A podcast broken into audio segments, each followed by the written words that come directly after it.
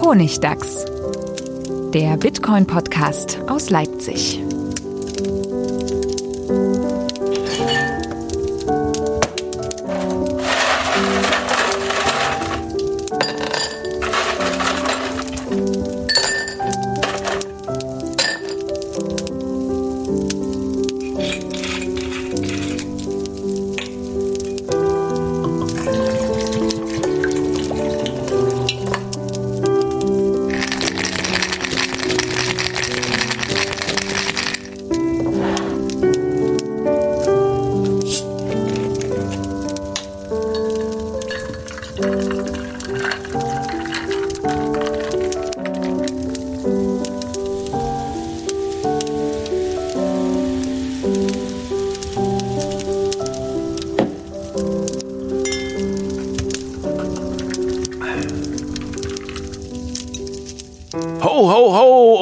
Herzlich willkommen zum Honigtags Folge 66 und zwar unsere Weihnachtsfolge ist das hier.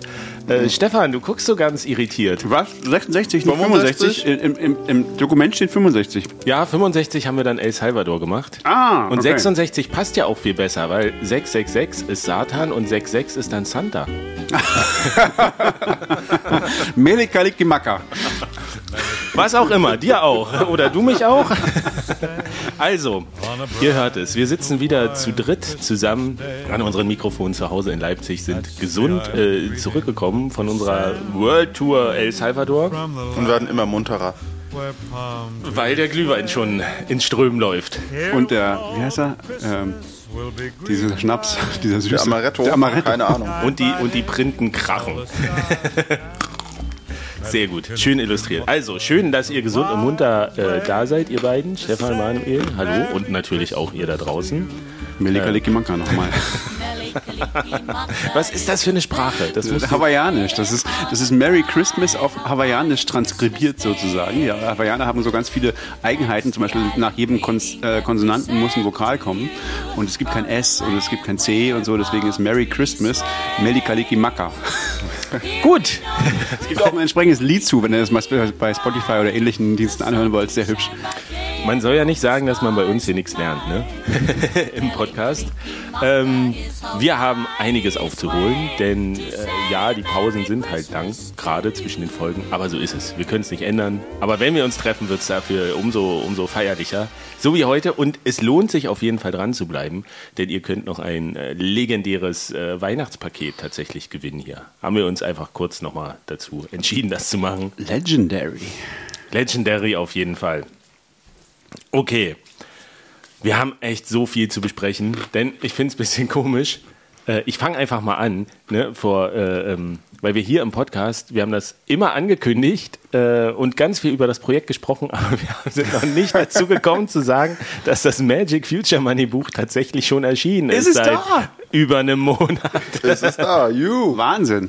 Es ist da und äh, äh, es hat schon zwei Fünf-Sterne-Rezensionen bei Amazon. Erst zwei? Äh, ja, oder schon, wie man Äh, Schon, hat es es auch irgendwie anderen, aber es hat nur fünf Sterne Rezensionen. bis jetzt. Nur Oh, Fünf-Sterne-Rezensionen, exzellent. ja. Oder muss ich auch mal rezensieren? Ich, ich, ich habe ja schon irgendwie all, allen Leuten welche zu Weihnachten geschenkt. Das, das ist löblich ähm, und es, es kommt auch insgesamt sehr gut an, muss ich sagen. Ich bin sehr zufrieden. Das Feedback ist sehr positiv. Die Autoren sind alle sehr glücklich, äh, auch in welchem Umfeld von Geschichten sie gelandet sind mit ihren Geschichten. ähm, alle, die das in, den- in, in den Händen gehalten haben, haben gesagt, oh, das ist aber, das ist aber nett. Ich dachte, das wäre ein Sachbuch und jetzt sind hier so Geschichten drin und so. Also es sieht auch wirklich sehr hübsch aus. Es ist ist wie ein. Goldbarren. Ist wunderschön. Und ich, hast du schon gelesen? Noch nicht komplett, nee. Ich habe nur noch so halb ungefähr, oder drei Viertel vielleicht, oder zwei Drittel vielleicht, ich weiß nicht genau. Es ist, es ist wirklich sehr, sehr gut. Es ist, es ist toll, wenn man immer so jedes Mal so nur mal so zehn Minuten lesen kann, so eine, so eine Geschichte einfach so. Und dann hat man wieder, hat man wieder was zum, zum Nachdenken und so. Und das ist einfach super, um so äh, Lücken zu füllen, so finde ich. Das ist total, total gut. Der Zauber von Kurzgeschichten, ja. Ja. Auch wenn die leider, also was heißt leider, aber naja, viele von denen sind halt schon sehr dystopisch irgendwie, ne? Also oft denkt man dann so, oh, das war jetzt irgendwie schon krass so.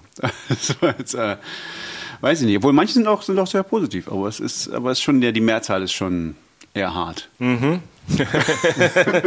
ja, du weißt das ja ein bisschen. Es waren, also es ist, es spiegelt auch nicht ganz ja die, die 290 Geschichten wieder. Die waren noch dystopischer alle. Also Ach echt? mehr- das sind schon die positiveren. Naja, es sind auf jeden Fall, ich glaube, die Mischung ist insgesamt positiver als das, was gekommen ist. Und äh, da, da haben wir auch viel drüber geredet, so, ähm, oder habe ich nachgedacht. Es, ich, ich denke, es, liegt, es gibt einen Bias auf jeden Fall durch das Schriftstellerische und den, den Wettbewerb. Weil eine Geschichte braucht einen Konflikt und wenn es einen Wettbewerb um Geld gibt, dann ist es logisch, wenn Geld irgendwie im Kern dieses Konflikts steht und dass da irgendwie was Negatives dran ist. Ähm, also das muss man berücksichtigen. Aber tatsächlich so, die, die, die Zukunftsaussichten sind alle eher negativ. Das stimmt, ja. Was ich auch ein bisschen schade finde, aber so ist es eben. Ne? Ich kann das, ich kann das auch wie nachvollziehen, weil ich habe ja versucht, eine Geschichte zu schreiben und ich wollte eigentlich eine positive Geschichte schreiben und es ist mir nicht gelungen. Also insofern kann ich das bestätigen, was du sagst. Ja. Hast du schon eine Lieblingsgeschichte? Weil das ist, das finde ich faszinierend. Ich kriege immer so Rückmeldungen, was die Lieblingsgeschichten sind. Ich habe auch übrigens erst von einer Person gehört, die das Buch komplett gelesen hat. Also das Wow. ist, das ist nicht, das ist kein Buch, was du so weg Nee. wegfrisst, weil das dann bist du, glaube ich, und dann hast du Overkill im Kopf, weil das sind Absolut. wirklich so unterschiedliche Welten. Das, das ist eher so Klolektüre Deluxe. Ja, ja, wirklich. oder wie du sagst, der Lückenfüller oder mal liegen lassen. Oder es gibt halt auch Leute, die lesen eine Geschichte mehrfach, bevor sie dann die nächste lesen. Äh, und das war auch eigentlich, das ist ein Langzeitding. Das muss man auch nicht so weg äh, suchten. Ein Buch für Feinschmecker. Kein Binge-Reading. Aber hast du eine Lieblingsgeschichte schon bisher? Ich kann es noch gar nicht so sagen, ehrlich gesagt. Also es ist, man, weiß, man hat immer so die im, im Kopf, die man als letztes gelesen hat. Ich hatte jetzt auch eine größere Pause. Als letztes habe ich diese Inselnovellen gelesen, die ist extrem hart. Oh ja. Die, ja, weiß ich nicht, war schon auch irgendwie gut, aber ist schon sehr, sehr, sehr, sehr hart. Äh, nee, kann ich gerade gar nicht so sagen. Also ich glaube, man muss auch erst alle gelesen haben und so. Es ist schwer. Also es gibt, gibt viele, die mir gut gefallen haben. Ähm, zum Beispiel diese, die in, in, äh, wo spielt die? in Shanghai, glaube ich. Ich habe vergessen, wie sie heißt. Eine Handvoll Glas. Ja, genau, die fand ich ganz, die fand ich ganz zauberhaft. Die ist auch nicht so negativ. Also schon auch negative, schon, schon auch dystopische Zukunftsvisionen, aber die Geschichte an sich macht jetzt nicht so schlechte Laune. Ähm, deswegen, das, das glaube ich, mochte ich an ihr. Aber es gab ja schon noch mehr, aber ich, ähm, das sind halt auch, auch so viele, dass man es auch wieder vergisst. Ja, es ist, es ist halt wirklich viel. Und was aber wirklich schön ist, tatsächlich, die Hälfte der Auflage ist schon weg. Hervorragend. Oh, ist das gut für den, für den Zeitraum? Das ist sehr gut, ja, ja. Also, das sind sehr gute Zahlen. Jetzt läuft das immer noch so ein bisschen. Ich habe ja da nicht direkt einen Einblick, aber Das Weihnachtsgeschäft ist ja noch nicht richtig einkalkuliert, oder? Wahrscheinlich. der Verlag ist ganz zufrieden. Und es kommt ja auch noch nächstes Jahr, also jetzt Anfang des Jahres, kommt ja das E-Book nochmal, dann kostenlos. Ähm, Und dann geht es auch los mit noch weitere Geschichten zu veröffentlichen auf der Website dann. Also wer noch das Originalbuch in Erstauflage, also was richtig edles, rares haben will, muss sich jetzt echt ranhalten. Denn wir wissen nicht, ob es eine zweite Auflage geben wird. Das ist, es ist, ist nicht ganz billig gewesen in der Produktion. Und ob die, dann, ob die dann auch so schön glänzend wird, glitzert. Ah, tausend ja. Fragen, tausend Fragen. Also Und gibt es ein Audiobook? vielleicht, ja. Steht noch nicht fest. Ist doch alles auch CC. Es gibt ja auch äh, Science-Fiction-Podcasts, die Geschichten einlesen und sowas. Da werden wir mal gucken. Das wäre eine schöne Sammlung. Also ich werde das jetzt nicht direkt produzieren als allernächstes. Dafür ist mein Terminplan gerade zu voll. Aber wenn das jemand machen will, gerne, gerne. So, Werbe, Werbeblock abgeschlossen. Also es sind noch ein paar Bücher da, wenn ihr, wenn ihr eins haben wollt. Ähm, Aber nicht mehr viele. Das Buch Leider heißt Magic Future Money. Unmögliche Geschichten vom Geld der Zukunft. Erschienen im Apricot Verlag. 378 Seiten. Ich habe keine Ahnung, wie viel das kostet. Herausgegeben von Friedemann. Ähm, was leider schade ist, die, die Release-Party in Berlin musste ausfallen. Oh nein. Corona-bedingt, ja. Das war das bisschen bitter, weil wir so- eine schöne Location hatten. Eine alte Bank. Eine alte, ausgediente Bank, die jetzt nur noch ein Kunstraum ist, wo im, Te äh, im Keller noch der Tresor, der alte Tresor ist. Und da wollten wir die goldenen Bücher lagern. Banken zu Buchläden. Das ist doch eine, eine Verschwörung gewesen. Da haben dieses Corona haben die doch extra deswegen angefangen, um diese Veranstaltung äh, war alles Bill ausfallen lassen zu können. Es gibt keine andere äh, logische Erklärung. Ja, genauso muss es gewesen sein. Aber ich werde mal gucken, also dass ich das vielleicht nochmal nachhole. Vielleicht gibt es nochmal eine kleine Feier im, im Sommer dann. Dafür war die, die, die Prä-Feier in Leipzig ja umso ähm, adäquater und, und, und äh, pompöser. die Secret, Secret Launch, Secret. die Pre-Release Party, genau. Party. Judy, Stefan, wie ist bei dir mit deinen Projekten, über die wir das Jahr so gesprochen haben? Och, es gibt so viel. nee, ich habe tatsächlich jetzt in letzter Zeit relativ viel wieder mich mit Net Positive Money beschäftigt, nachdem jetzt, wir waren ja, oh, das ist so viel, ja. Äh, El Salvador, wir waren ja erst in El Salvador und da ging es natürlich äh, um, um die Sachen, die ich mit René gemacht habe. Ähm, Pickup Payments. Pickup Payments. Da habe ich den Vortrag gehalten, kann man jetzt im Internet anglotzen, wenn man möchte. Ähm, auf eine gute halbe, halbe Stunde zusammengefasst, das Ganze. Wie Flipflop Stefan im T-Shirt im Winter über Bühnen stolziert und über äh, skurriles Routing in Netzwerken äh, spricht. Äh, ist aber sehr gut angekommen, der, der, der Vortrag. Findest du? Weiß gar nicht. Ja, also auf jeden Fall hat sich niemand beschwert, ja. und es haben tatsächlich auch ein paar Leute gemeint, sie fanden es gut. Ja, nee, ich glaube, das ist ganz, eine ganz gute Einführung. Es ist halt relativ kurz, eine relativ kurze Einführung in das Thema. Wenn, wenn einen das interessiert, ist das ganz, ganz gut, glaube ich, sich das anzugucken. Äh, ich war sehr aufgeregt, deswegen war ich auch ein bisschen schneller als äh, geplant. Aber zum Glück kann man das ja, auf dem Video kann man das ja auch langsamer stellen. Wenn es einfach schnell ist. Aber die meisten Leute gucken sowieso solche Sachen in anderthalbfach oder zweifach an, habe ich gehört. Und, äh, ist bei Stefan nicht nötig. Bei mir ist es nicht ganz so nötig, wie, äh, äh, fast so nötig wie bei äh, Laolu. Ja, nee, das, also das, seitdem habe ich irgendwie wenig mit, mit, mit diesem Thema mich beschäftigt und habe ein bisschen zurückgegangen zu, zu Net Positive. Und da ist ja sehr viel passiert. Also ich, ich ja, erst habe ich es nicht geschafft, die Webseite wieder zu aktualisieren. Das, da ist irgendwie auch viel passiert. Das, das sind also technische Probleme, jetzt nicht so spannend. Habe ich dann irgendwie hingekriegt. Ähm, aber ich bin ein bisschen in so einen, so einen Jahres-Review-Modus gekommen dann und habe hab mal geguckt, so mir die Zahlen angeguckt und gesehen, was, was passiert ist.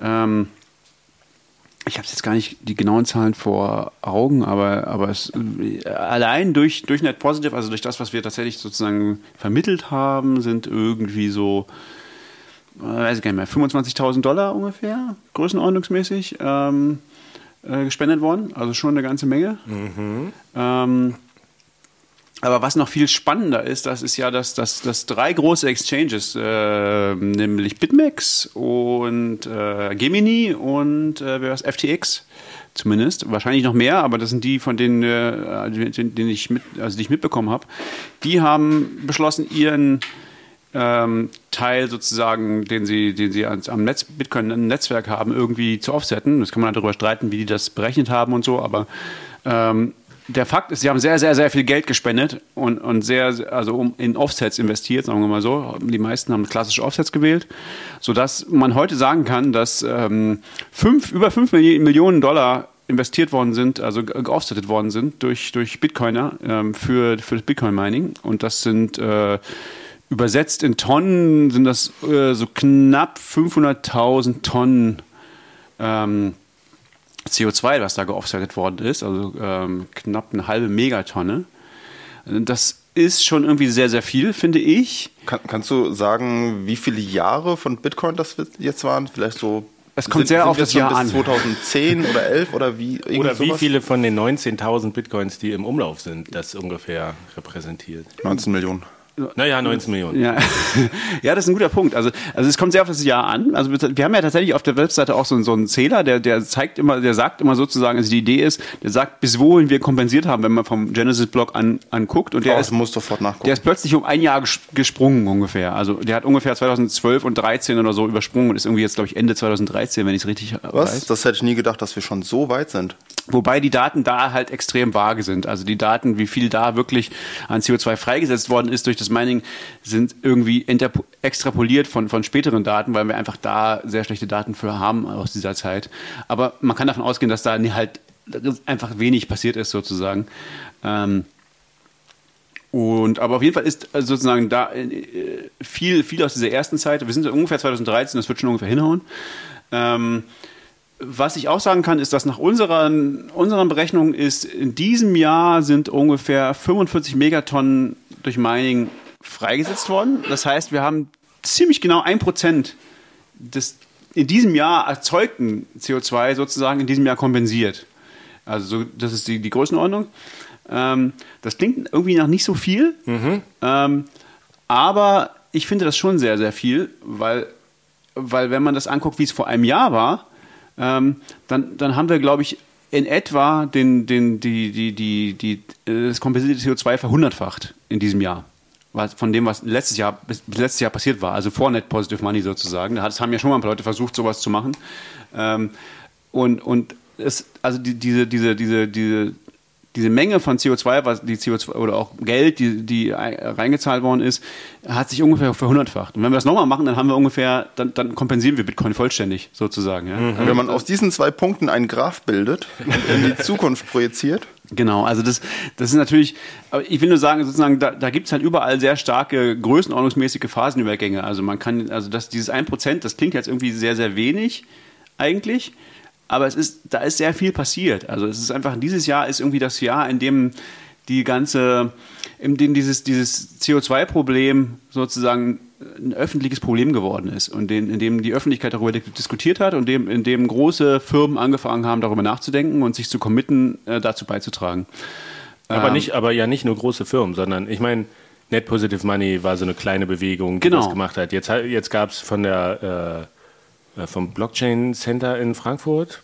Blockchain, ach, wie heißt diese Schule? Naja, ah, ich weiß nicht, wie die heißen. Ja. Die machen immer, immer Papers, so, ja. genau. Und da gab es ja auch jetzt nochmal ein Paper, wo verschiedene Varianten, wie man das berechnen kann, wie man damit umgehen kann, welche Lösungsvorschläge es gibt, wurde veröffentlicht. Und das zeigt einfach, dass dieses Thema, also sowohl bei den großen Unternehmen in der Industrie, als auch bei den einfachen Bitcoinern, was ja jetzt die Leute rund um Net Positive Money sind, bis hin zur, zur Forschung irgendwie schon Fuß gefasst hat. Und äh, dieser, dieses 1%, wir wissen ja, exponentielles Wachstum im Kleinen sieht immer irgendwie wenig aus. Aber vielleicht, selbst wenn sie es nicht verhundertfacht ins nächste Jahr, sondern nur noch verzehnfacht, ist das ja auch gigantisch irgendwie. Ja, genau. Also, äh, also erstens, ich, genau, ich wollte das auch irgendwie nicht kleinreden. Also auch wenn sozusagen unser gemeinsamer Beitrag, den wir jetzt irgendwie als Net Positive Money äh, zu, zu den ähm, zu diesem Gesamtbeitrag geleistet haben, nicht so groß aussieht. Ähm, das, ich finde das toll, dass, dass gerade die deutsche Community hat sich wirklich darum äh, gerissen, sozusagen da mitzumachen und hat uns wirklich sehr, sehr viel unterstützt. Und, und das, das ist, ähm, ist großartig. Ist, wir sind halt irgendwie, ich habe das Gefühl, so international hat das noch nicht so funktioniert, aber da das ist ja auch nicht nötig. Es geht ja auch nicht um uns. Es geht ja nicht um Net Positive Money. Es geht ja darum, dass wir äh, was, was beitragen wollen dazu, sozusagen Bitcoin grüner zu machen. Und das ist halt irgendwie in diesem Jahr passiert. Also das hat halt angefangen, dieser Prozess.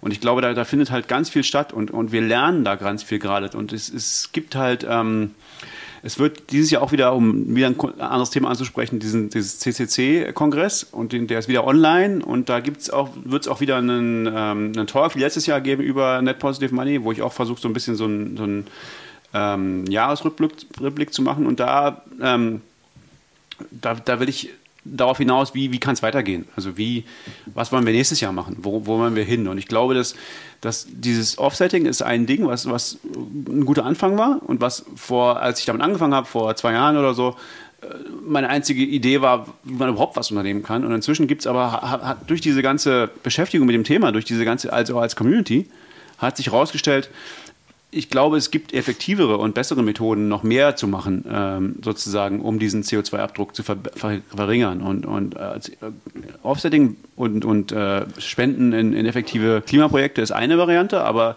was vielleicht noch, noch zukunftsträchtiger ist und noch direkter irgendwie in einer gewissen Weise, ähm, ist, ist grünes Mining zu unterstützen, grünes Mining zu fördern, grünes Mining selber zu betreiben, ähm, weil du damit sozusagen nicht grünes Mining verdrängst. Ähm, das, das ist ein relativ neuer Gedanke, also der, der wird immer, immer klarer. Der ist auch nicht, nicht so, es ist auch nicht so einfach, das genau äh, zu machen, sozusagen, was das heißt. Äh, das ist jetzt nur so ein, so ein, so ein äh, so ein Teaser sozusagen. Ähm, darüber müssen wir noch mehr nachdenken als Community und da, da ist auch tatsächlich sehr viel passiert dieses Jahr. Und ich glaube, und es ist halt auch nicht so einfach, sich zu überlegen, so wie, wie mache ich denn grünes Mining? Wie kann ich denn jetzt als, als kleiner äh, Bitcoiner irgendwie grünes Mining machen. Äh, keine Ahnung, ja. Wie funktioniert das? Ähm, aber da gibt es ganz viele Leute, die, die da Interesse daran haben. Und ich glaube, das hat eine große Zukunft und das kann noch einen viel größeren Impact haben, als das, was wir bis jetzt gemacht haben. Und darüber äh, würde ich gerne eben auf dieser CCC-Sache äh, reden mit euch. Ähm, also wer dabei ist, kommt gerne, kommt gerne da rein. Ähm, und natürlich eben das ganze nächste Jahr halt darüber nachdenken. Das ist so die, die, die, die, die Zukunft sozusagen, glaube ich, grünes Mining zu fördern und ähm, zu betreiben selbst. Was ja auch, das habe ich jetzt auch im Rahmen von anderen Projekten, zu denen ich recherchiert habe, ähm, noch viel mehr gelernt, ist einfach dieser, dieser Prozess, das von vornherein mitzuplanen. Es ist ja viel schwerer, wenn du jetzt eine Mining Farm irgendwo hast und die läuft und die ist, ist ertragreich, äh, dann auf grünes Mining zu switchen, als zu sagen, ich möchte in das Business einsteigen und ich plane gleich von vornherein, dass das grün ist. Und das ist eben auch dieser, dieser Kulturwandel, den wir überall erleben, den ja alle Branchen durchmachen, dass sie Eco-Design auf einmal sich auf die Fahnen schreiben und Nachhaltigkeit bei den Prioritäten jetzt mit nach oben rutscht und nicht mehr nur Convenience für den Benutzer oder sowas. Und das ist ja bei Bitcoin auch so, dass man eben jetzt an dem Punkt ist, wo man sagt, okay, jetzt sind wir, wir wissen, wie wichtig ist, das von vornherein einfach komplett mitzuplanen. Und das ist halt nichts, was sich auch über Nacht ändert. Ähm, und das ist aber schön zu sehen, wenn, wenn, wenn da so einfach diese intellektuelle Auseinandersetzung stattfindet, wie man das machen kann, welche Möglichkeiten es gibt. Ich, das jetzt, ich habe gestern diesen, diese neue Bitcoin-Doku gesehen, Human Bee.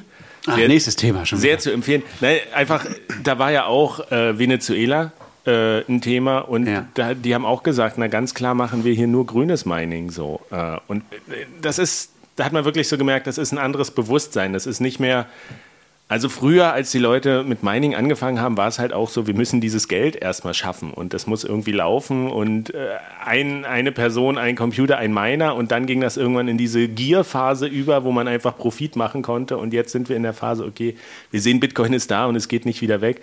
Jetzt fangen die Leute halt wirklich so an, nachhaltig zu denken und zu sagen, was ist denn in, in Zukunft und wie schaffen wir das, dass das sowohl dezentral ist als auch nicht irgendwie den Planeten komplett zerstört und solche Sachen. Ähm, und das fand ich, fand ich sehr bemerkenswert, wie das so quasi, also der Protagonist, da hat das so, wie, wie, das ist einfach gesetzt, dass wir, dass wir das in Grün machen. Also wir haben hier die Voraussetzung, was hat er gesagt, irgendwie der drittgrößte Wasserkraftwerk, Staudamm ist in. Venezuela. Äh, dann hast du natürlich die Voraussetzung, ich weiß jetzt nicht, wenn du in der Mongolei bist und da liegt nur Kohle rum äh, und ist halt kein Wasserkraftwerk, sind es andere Bedingungen. Aber so grundsätzlich dieses, wie man so schön sagt, Mindset, äh, einfach daran zu gehen, wenn ich Bitcoin machen will, dann kann ich das jetzt nicht starten und ich mache das in der dreckigsten Variante, die geht. Ich sehe es eher andersrum. Ich habe große Hoffnung, dass das neuere Mining in Zukunft viel dezentraler und grüner sein wird. Mein Paradebeispiel ist, wenn ich Solar auf dem Dach habe und das einspeise, den Strom, dann kriege ich da 7 Cent für pro Kilowattstunde. Wenn ich Strom kaufe, dann kostet er 31 Cent. Also macht es gar keinen Sinn, den Strom einzuspeisen. Und für 7 Cent kann man schon einigermaßen konkurrenzfähig auch Miner betreiben, auch hier in Deutschland. Zumindest im Sommer. Und das geht dann sehr, sehr, sehr kleinteilig, dezentral und grün. Also ich denke, das Mining wird über die Zeit dezentraler, als es jetzt ist.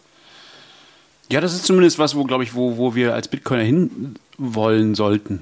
Also, also auch, einfach jeder, jeder von uns, der sozusagen ein Interesse daran hat, dass das Bitcoin irgendwie besser funktioniert, hat, finde ich, sollte ein Interesse daran haben, erstens, dass Mining dezentraler ist und zweitens auch, dass es grüner ist, auch äh, wegen der äh, einfach und wenn es nur wegen der öffentlichen Wahrnehmung ist, ja, wenn du dass dieses dieses dieses Narrativ Bitcoin ist schlecht für die Umwelt, das muss halt irgendwie sterben, ja, und dann das das macht so viel leichter sozusagen für für ganze ähm, Bereiche der Gesellschaft Bitcoin zu akzeptieren, wenn das, wenn das passiert. Und deswegen finde ich, sollte halt jeder, so wie, wir haben das, das ist halt so die Idee von Net Positive Money gewesen, dass man für seine eigenen Anteil sozusagen äh, Verantwortung übernimmt. Ne? Und, und, und ich glaube, die, die Zukunft sollte dahin gehen, dass, dass, dass man sagt, okay, ich, ich, ich habe Bitcoin, dann sollte ich auch in dem Maße, wie ich Bitcoin habe, äh, meinen.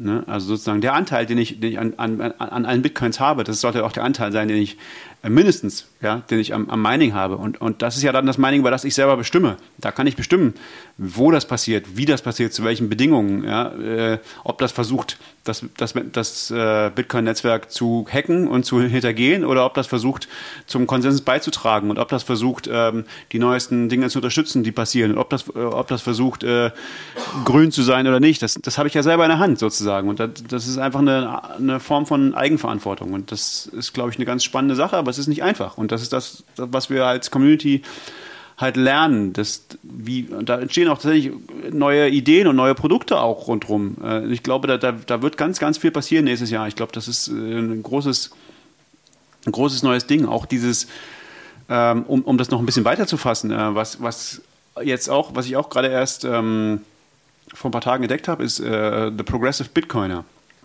Ist ein Podcast, aber auch eine, eine, Webseite, The Progressive Bitcoiner.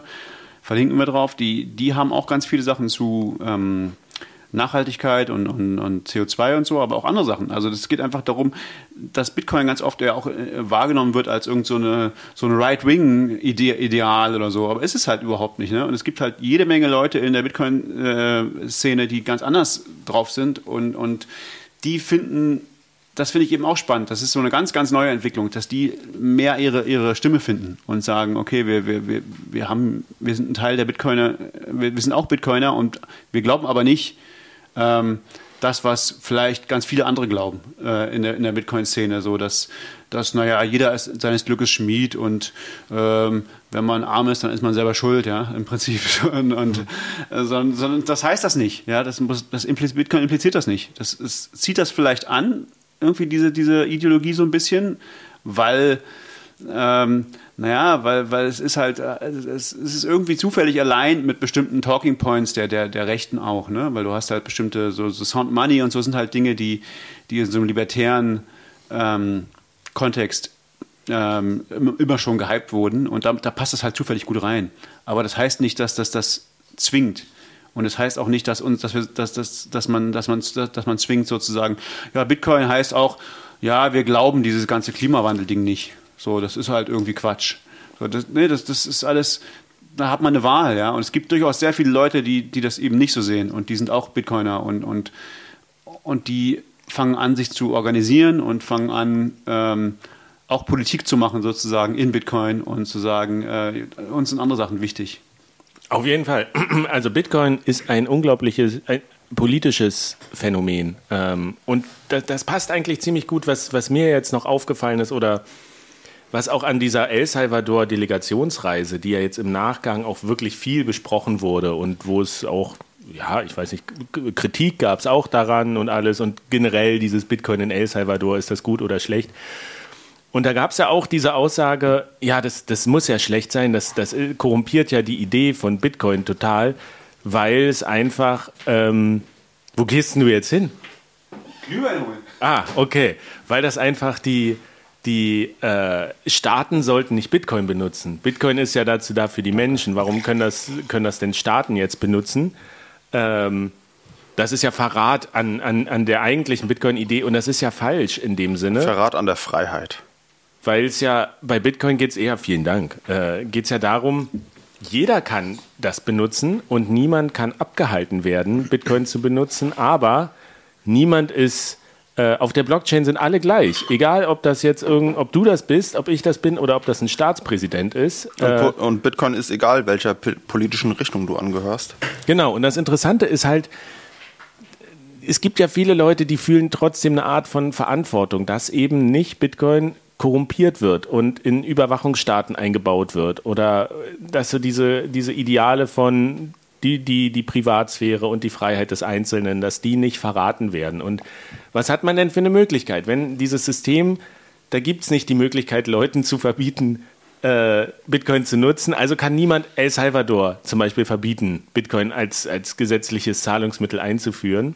Was macht dann die Community? Sie fängt an zu arbeiten, fährt dahin, guckt sich an, wie das ist, äh, kritisiert, äh, ähm, macht, spricht darüber, berichtet darüber, schlägt Open Source Programme vor, also versucht im Rahmen der Möglichkeiten, die man hat als, als so Individuum oder vielleicht auch als Individuen, die sich zusammentun zu einer Community, trotzdem darauf hinzuwirken, dass das positiv ist. Und das ist, glaube ich, genau das, das sehen wir bei Net Positive Money, dass du als Einzelner irgendwie schon, du kannst was bewegen tatsächlich im Bitcoin. Und Bitcoiner sind unglaublich begeisterungsfähig und eben nicht nur für dieses Get Rich Quick, sondern sie wollen wirklich eine Art von besserer Welt schaffen. Sie wollen eine, eine, bessere Zukunft. Die Wege dahin sind immer ein bisschen unterschiedlich, aber es gibt, es gibt so soziales Engagement, wird unglaublich unterstützt. Ich meine, dieser Zahnarzt in El Salvador, der da gesagt hat, ich will hier die Bitcoin Smiles, heißt das, glaube ich, ich will die Gebisse von älteren Menschen hier ich will denen helfen. Der hat innerhalb kürzester Zeit hat er einen Bitcoin bekommen. Und wenn du eine gute Idee hast, wo du sagst, so, ich habe hier wirklich Enthusiasmus, wir können hier was bewegen, dann findest du unglaublich schnell Unterstützung. Und das finde ich halt so positiv und das ist genau dieses, dieses Progressive Bitcoiner, dass es da unglaublich viele Strömungen auch gibt. Ich meine, es gibt, da ist, da ist gelistet irgendwie Bitcoin in verschiedenen afrikanischen Ländern. Ich meine, bei Anita Posch, die hat mit, mit Feministen und Feministinnen spricht sie ja irgendwie über Bitcoin. Äh, es gibt da so viele Stoßrichtungen, wo man sich irgendwie engagieren kann. Und also wenn ihr einen guten Vorsatz sucht für, für das nächste Jahr, es gibt so viele Sachen, die man an dieser Welt noch ein bisschen besser machen kann.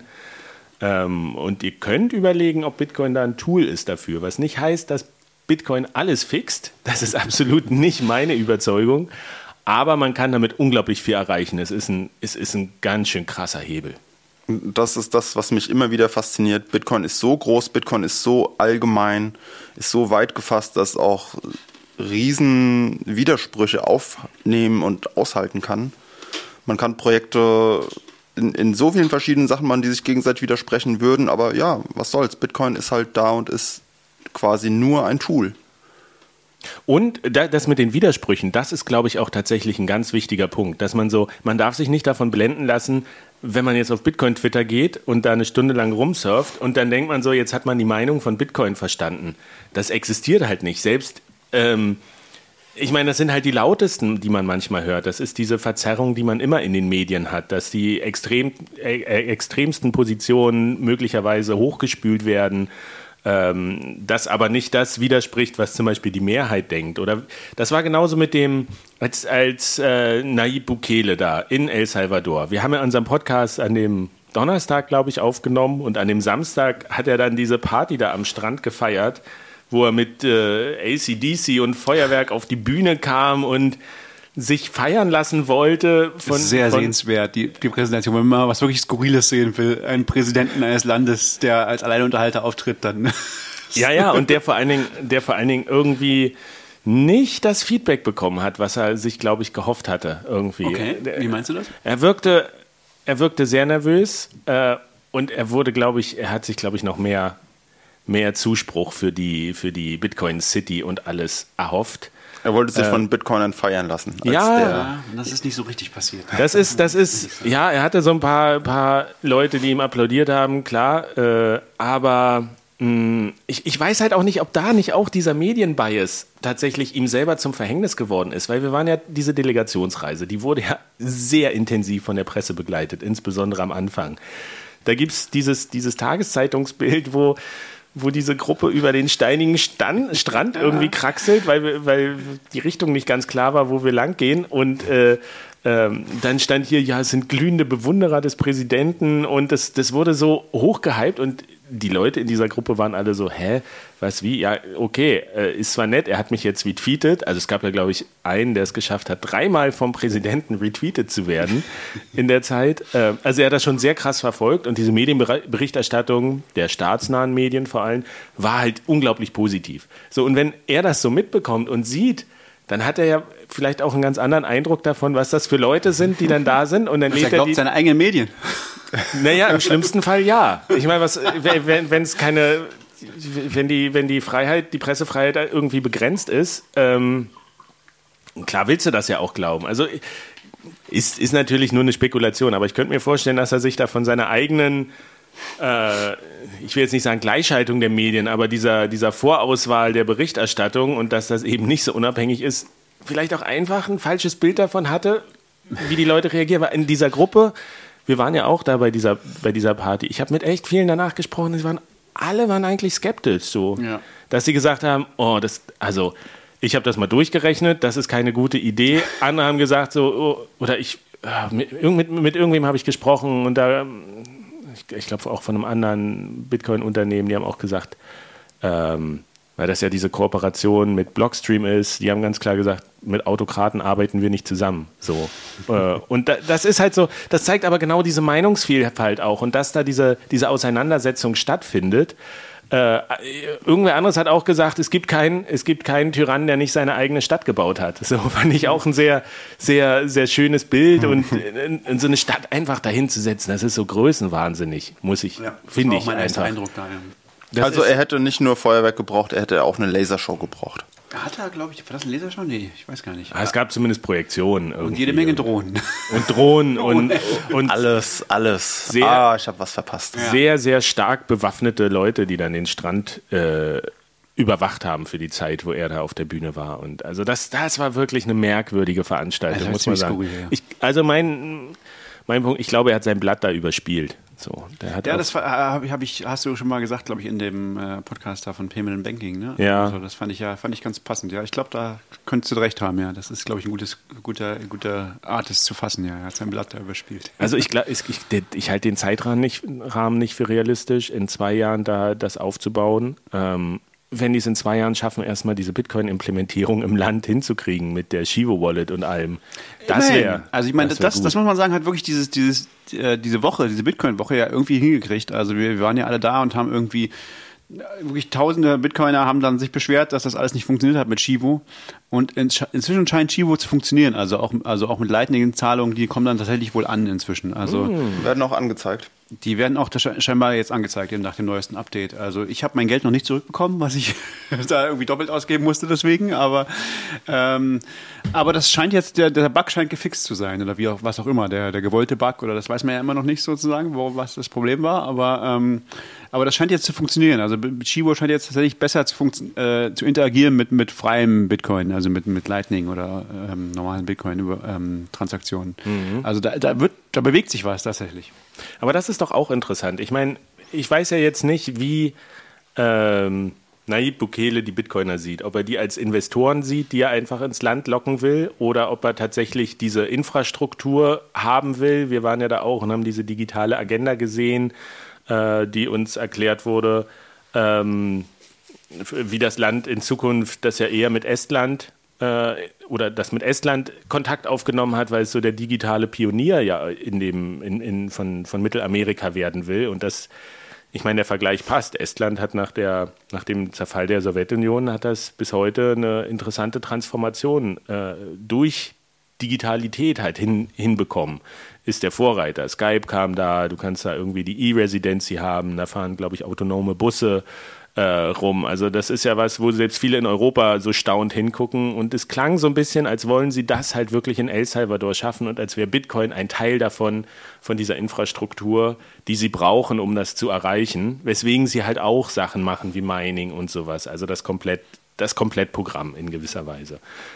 Aber wenn er, wenn er tatsächlich die, die Bitcoiner eher als Investoren sieht, dann hat er vielleicht unterschätzt auch, wie kritisch viele davon sind. So, weil du, wenn du auf Twitter gehst, dann wirst du halt gefeiert irgendwie, dann krieg, kannst du schnell Likes sammeln und sowas.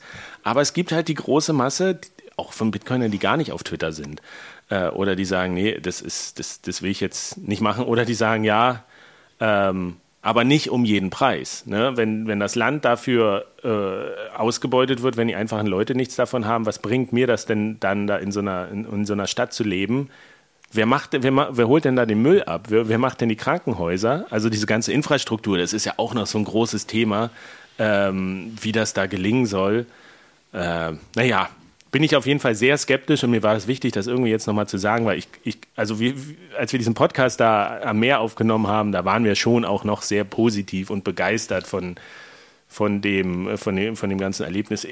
Ich, ich hatte auch so auf dieser Reise so jeden Tag hat sich mein, mein Eindruck ja geändert irgendwie. Wir haben am Anfang ganz viel Informationen von offizieller Seite bekommen, dann habe ich ganz viel mit Leuten gesprochen, die eher kritisch sind und das meanderte immer so zwischen diesen Positionen hin und her und dann hatte ich eigentlich so mein Fazit gefunden, weil ich ja auch noch äh, noch zwei Reportagen schreibe und dann kommt am Ende dieser Präsident auf diese Bühne und macht dieses Bitcoin City und ich dachte nur so, oh, willst du mich jetzt hier ver verarschen? Es ist wirklich, ich muss alles wieder neu durchdenken und so. Äh, das, das war einfach zu krass und das sage ich jetzt nicht nur aus Denkfaulheit, sondern ähm, das war, also ja, wie gesagt, ich glaube, er hat sein Blatt überspielt an der Stelle.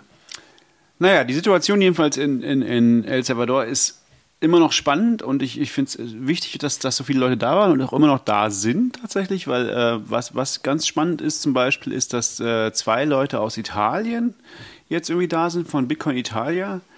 Ähm, und die schreiben täglich, gerade ich glaube bis irgendwann im, im Januar sind die da und, und schreiben täglich einen, einen Blog, ähm, die haben die Mission, wie schon, das ist eine gute Tradition in der Bitcoin-Szene sozusagen, nur von Bitcoin zu leben. Das haben die Leute in Amerika schon vor zwölf Jahren gemacht oder so. Also das sollte da jetzt wirklich nicht Und das sollte da jetzt wirklich nicht schwierig sein, aber es ist immer noch nicht ganz trivial. Ähm, äh, und, und die berichten halt auch einfach aus dem Land und das ist ganz cool, weil du kannst einfach jeden Tag sozusagen diese, diese ähm, Reportagen auf äh, Englisch und Italienisch äh, lesen da. Äh, können wir vielleicht verlinken.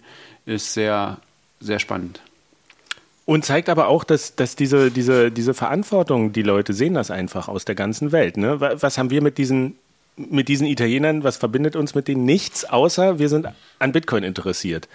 Äh, und wir sind da hingefahren, um uns das anzugucken, darüber zu lernen, das zu kritisieren, das auch zu erklären, wie das, wie das hier wahrgenommen wird. Es gab ja auch vor, ähm, vor einiger Zeit jetzt beim Deutschlandfunk ein sehr langes Hintergrundstück über Bitcoin in El Salvador, was auch sehr kritisch war und auch, auch was, was so ein merkwürdiges Ende hatte. Also gut recherchiert, viele Das von dir? Nicht von mir, nee, nee, beim, beim Deutschlandfunk. Ähm, und das war, äh, das Ende war irgendwie so, ja, egal, ob der, ob der Bitcoin-Kurs steigt, schlecht für die Menschen, bleibt so, schlecht für die Menschen. Und wenn er fällt, ist auch schlecht für die Menschen irgendwie. Und das war, das war ein ganz gutes Stück. Hab ich gehört, glaube ich. Nee, äh, das, das, äh, wir können das noch verlinken. Es war insgesamt ein ganz gutes Stück, aber es war halt so eins, da ist niemand von den Menschen vor Ort äh, zu Wort gekommen. Das war so, naja, ich habe da Verständnis für. Wie recherchierst du das, wenn du, wenn du in Deutschland bist? Du sprichst irgendwie mit Lateinamerika-Experten auf der ganzen Welt, du suchst dir Statistiken, so. Aber was halt wirklich gefehlt war, hat, war, vor Ort zu sein und mit Leuten zu sprechen und tatsächlich deren Meinung einzusammeln. Und da ist ja genau dieses Bitcoin-Recherche-Kollektiv, was, was wir ja da in gewisser Weise waren, was diese Italiener jetzt fortsetzen, das ist so dieses, es gibt keine einfache Antwort und du kannst nicht sagen, Bitcoin ist guter für die Menschen oder schlechter für die Menschen. Du kannst nur mit möglichst vielen Menschen reden und dir das anhören und gucken, was für ein Bild sich daraus ergibt. Ähm, zum Beispiel dieser Aspekt, der ja super interessant ist, der aber auch erst wirklich durch so eine äh, hohe Endzahl rauskam, durch eine gewisse Anzahl an Interviews, dass ein Hauptmerkmal ist, ob die Leute positiv oder negativ Bitcoin gegenüberstehen in El Salvador, ist das Alter. Es ist einfach diese 35 Jahre Grenze, wie sie Douglas Adams mal festgelegt hat. Und das hast du halt in Deutschland genauso und an jedem Ort der Welt. Und das, überall. genau, du hast in verschiedenen sozialen Schichten gibt es Leute, die, die interessieren sich für Technik und welche, die lehnen technischen Fortschritt ab. Manche sind von Natur aus pessimistisch, manche sind optimistischer, aber es gibt so ein bisschen, es deutet darauf hin, dass das Alter hat nun mal einen wichtigen äh, Einfluss darauf und das ist, äh, das darf man nicht unterschätzen, was das bedeutet. Es ist halt hier genauso. Insofern finde ich das super spannend, dass die Italiener das jetzt machen und wahrscheinlich, wenn die Italiener abreisen, wird es Japaner geben, die irgendwie sowas ähnliches machen. Also es wird ja jetzt immer jemand vor Ort sein in dem Land, um darüber zu berichten, wie das weitergeht. Auf jeden Fall. Also jede Menge Amerikaner zum Beispiel ziehen ja jetzt auch irgendwie dahin. Also das ist schon, das ist schon so ein Ding geworden. Jetzt habe ich das Gefühl so in der Community, dass ganz viele, ganz viele Amis gerade sich da irgendwelche Grundstücke kaufen wollen und so. Also da passiert schon einiges, wenn man gerade diese Telegram-Gruppen verfolgt von den, von der Adopting Bitcoin noch und so. Ähm, äh, ja, das ist, das also das geht nicht mehr weg. Also selbst die Leute, die Bit in Bitcoin geht es sowieso nicht weg, aber, aber auch die Bitcoiner in El Salvador, die gehen nicht mehr weg. die werden die nicht mehr los. Ich kann übrigens jedem das Buch, ähm, ich glaube, sie nannten ihn El Nino de Hollywood, äh, empfehlen. Es ist, das rückt auch noch mal einiges gerade. Ich habe das, das ist ein Buch ähm, von zwei Journalisten von El Faro. Hm. Das das Leben eines Bandenmitglieds nachzeichnet. Das Ah. Leben und Sterben eines Bandenmitglieds in El Salvador. Das gibt nochmal genau diesen, diesen geschichtlichen Hintergrund, wie das, wie eigentlich dieses Land in diese sozialen Spannungen geraten ist, weil die Indigo-Produktion dann auf einmal chemisch-synthetisch möglich war und dann musste man auf Kaffee und dann wurden, wurden die Leute gezwungen, auf Plantagen zu arbeiten und dann hat sich diese Ungleichheit da einfach im Land so manifestiert. Dann gab es die Gewalt mit den Banden, den Bürgerkrieg und ähm, also andersrum. Aber das ist so, man ist, ich habe das innerhalb von zwei Tagen durchgelesen und ich hatte das Gefühl danach, es hat mich, allein das Le Lesen dieses Buches kann ein, ein bisschen traumatisieren. Weil diese Gewalt ist so un unfassbar und auch die, die Wahrnehmung von Leben und Gesellschaft so. Und das ist, das ist aber, glaube ich, gerade wenn man da ist als, als Bitcoiner und sich auch nochmal so anguckt und man geht halt nur zu den Orten, uns wurde ja auch gesagt, naja, mit Touristen passiert nichts in der Regel, weil wenn, wenn Touristen was passiert, dann muss ermittelt werden. So. Und das will halt auch keiner. So deswegen, es, es gab ja auch Leute, denen wurde dann gesagt, nee, geht mal hier nicht weiter, diese Straße jetzt, ihr nicht. So. Und äh, also wir kriegen da auch nur ein gefiltertes Bild. Ja, ja klar. Ähm, deswegen ist es auch wichtig, diese Quellen, die jetzt zum Beispiel in diesem Deutschlandfunkbeitrag waren, die haben schon auch nochmal einen anderen Einblick darauf. Und wenn die so sehr negativ sind, dann ist das nicht vollkommen unbegründet. Aber es war halt schon auch irgendwie einseitig an der Stelle. Das wollte ich sagen. Ich glaube, das Wichtigste ist, es gibt keine einfachen Antworten an dieser Stelle. Wenn du das jetzt sagst, die Leute ziehen dahin, äh, es sind immer Bitcoiner vor Ort, das bringt erstmal ja auch viel Land, äh, viel Geld ins Land. Ja, wenn die dann unterwegs sind bei den Leuten, die Bitcoin nehmen und da sind die einfachen Straßenhändler, die das machen, dann verdienen die dadurch. Und ich habe ja auch den eingetroffen, der gesagt hat, naja, Mindestbestellwert, so bei Bitcoin und der dadurch mehr verdient und so. Also die Weihnachtsempfehlung vom Honigdachs, lasst euch ein bisschen traumatisieren. aber seid vorbereitet, wirklich. Es ist, kein, es ist kein einfaches Buch, aber es ist unglaublich spannend. Es ist unglaublich spannend. Ja, aber die Frage ist ja, guckt man in die Vergangenheit oder guckt man nach vorne und El Salvador ist so die Speerspitze, da kann sich jetzt so viel verändern. Aber natürlich, es kostet einfach Zeit. Das, was die Bitcoin am wenigsten haben, ist Geduld und Zeit. Die Zeit läuft schneller bei Bitcoin, aber ja, wir müssen einfach mal gucken, wie sieht es da in einem Jahr aus, wie sieht es in fünf Jahren aus. Es ist völlig offen, würde ich sagen. Es könnte scheitern, es könnte aber auch das glorreiche Paradebeispiel von einer Kehrtwende und von der von Utopia sein. Wir werden sehen. Also meine Quintessenz war ja auch, ich halte es für sehr viel wahrscheinlicher, dass, dass ein, ein, nächstes Land Bitcoin übernimmt, als dass das in El Salvador wieder rückabgewickelt wird, was ja faktisch auch eigentlich nicht möglich ist. Also klar, man kann ihm den offiziellen Status wieder entziehen. Was, was will man da rückabwickeln? Es ist ja nichts ersetzt worden, es ist ja nichts weggenommen worden, was man wieder zurückgeben müsste. Ja, es ist schon, es ist schon in gewisser Art ein Ex Experiment. Ja. Aber das wäre okay. Also ich meine, da hat ja niemand was dagegen. Wenn ihr jetzt sagst, so, nee, wir zwingen niemanden dazu, Bitcoin zu nehmen. Ja, das Land sagt, es ist einfach kein offizielles Zahlungsmittel mehr. So wir, wir, es darf zwar da bleiben, aber wir steht, treten von diesem Status zurück. Das wäre ja möglich. Aber da habe ich jetzt auch nochmal auf diese Human Bee äh, Dokumentation, die jetzt erschienen ist, ähm, blickend, war ich zum Beispiel sehr geflasht davon. Da gibt es halt Teile, die in Venezuela spielen wie präsent Bitcoin in Venezuela ist. Also ich meine, man hat ja über die Jahre immer mal was gelesen und in letzter Zeit habe ich aber nicht mehr so viel tatsächlich Nachrichten aus Venezuela äh, mitbekommen, mhm. habe auch nicht aktiv gesucht, aber was da an Bildern zu sehen war, wie, wie krass da die Werbung äh, irgendwie an den Straßenlaternen hängt, wie viele Aufkleber da sind, ist natürlich auch nur so ein Ausschnitt davon, aber das hat mich schon sehr an El Salvador erinnert. Und ja. da dachte ich so, ist, da, ist das jetzt schon, ist, ist das auf dem Kontinent jetzt schon sehr viel mehr verbreitet, als wir jetzt wahrgenommen haben? Ich meine, man kann Und sehr viel weiter als bei uns. Davon ja, ich mal ausgehen. Auf jeden Fall. Und ja, das ist ganz spannend. Also diese Venezuela-Connection ist ja auch irgendwie ganz, ganz lustig, weil das ja auch immer so gerne, ähm, das ist ja auch ein, eins dieser offenen Geheimnisse, dass scheinbar äh, Bukele in El Salvador so ein so Venezuel venezuelanisches Schattenkabinett hat irgendwie von, von, von irgendwelchen hochgebildeten, hoch engagierten Venezuelanern, die irgendwie Berater, ja. Berater, die da irgendwie dahinter stehen hinter diesem ganzen Projekt. Ähm, sehr, sehr spannend, also sehr geheim. Also wer sind diese Leute und, und, und warum machen die das nicht in Venezuela? Und also es scheinen ja irgendwelche Feinde von Maduro zu sein eigentlich irgendwie. Also es ist sehr interessant, diese ganze Ja, aber sind sie das? Also das weiß ich jetzt nicht äh, so, so weit. Also es ist, es ist irgendwie, die sind sehr nah dran am Präsidenten, nach allem, was so bekannt ist. Äh, nur die Familie ist noch näher dran. Aber auf jeden Fall näher dran als so die, die restliche Regierung, Minister, die ja auch gern über Twitter einfach Regierungsaufträge erteilt. Ähm, Honigdachs, der politische Verschwörungspodcast aus Leipzig.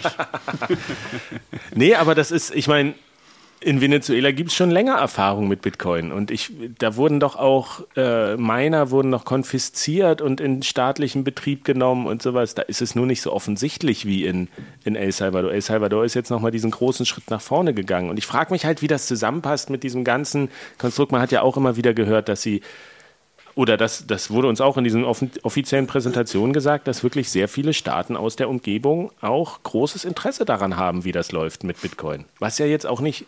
Das ist jetzt keine über Überraschung. Überraschend ist, ja, aber also wie, wie, wie schnell und wie, wie, wie groß, also welchen Impact tatsächlich Bitcoin auf, auf die Region haben wird, das hatte ich nicht so erwartet, tatsächlich im Vorfeld auch. Ich dachte so, ja, Bitcoin in El Salvador, aha, interessant, jetzt ist es wirklich mehr experimentell und wie passt das alles zusammen? Aber ich war tatsächlich ein bisschen rückblickend überrascht, wie, wie weit fortgeschritten das da schon ist. Und diese, diese Bilder aus der Human Bee-Dokumentation, die, die passen da eben so rein, dass das, dass das wirklich ein großes Thema ist.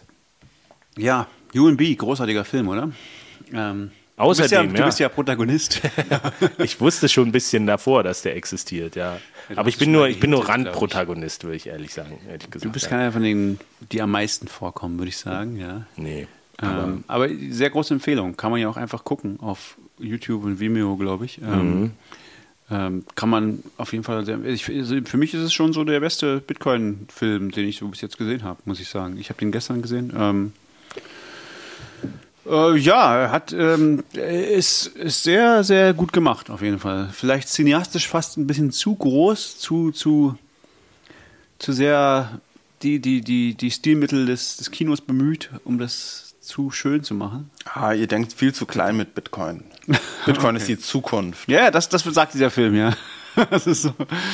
Ähm, ja, keine Ahnung. Also ich, ich äh, habe mich auf jeden Fall sehr beeindruckt äh, von, der, von der Machart. Ist ein bisschen in die Kerbe, wie viele andere Bitcoin-Filme vor ihm waren, ähm, dass man so ein bisschen das, das Gefühl hat, das ist so ein Werbefilm, aber er ist genauer und, und macht ganz viele Aussagen richtig, glaube ich, die, die formuliert die richtig und hat halt viele interessante Protagonisten, gute Auswahl daraus.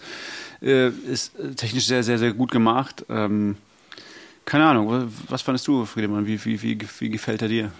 Also ich fand es ja, ich, ich, dadurch, dass ich an der Produktion mitwirken durfte. Ähm, Deswegen ist er so gut. Ja, ich aber nur einen kleinen Teil mache, der keine Auswirkung darauf hatte.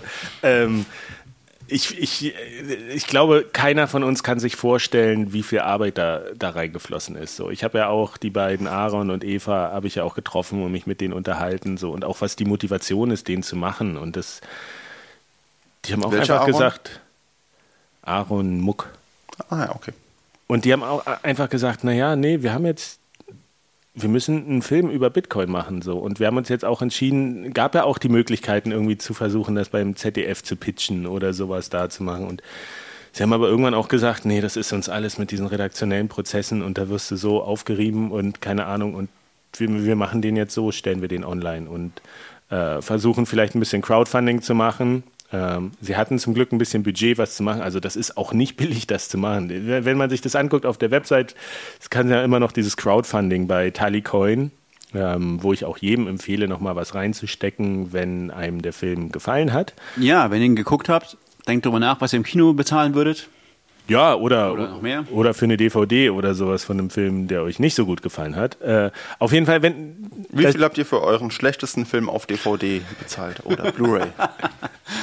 da stehen halt solche Sachen drin, wie wofür brauchen wir das Geld und dann die, die Filmcrew in Venezuela, Raummiete. Das ist ja wirklich auch toll, wo der, der Gigi da in so einem im White Room sitzt und die Wände bemalen kann. Und da, also da ist so viel, so viel Denkleistung im Vorfeld und Organisation schon reingeflossen. Und da steht halt unten, das sind unsere Kosten und dann steht Festplatten. Und du denkst dir so, was, ihr braucht hier 50.000 Euro oder ich weiß nicht, ungefähr so 50, 70.000 und Festplatten ist ein Punkt von diesen acht.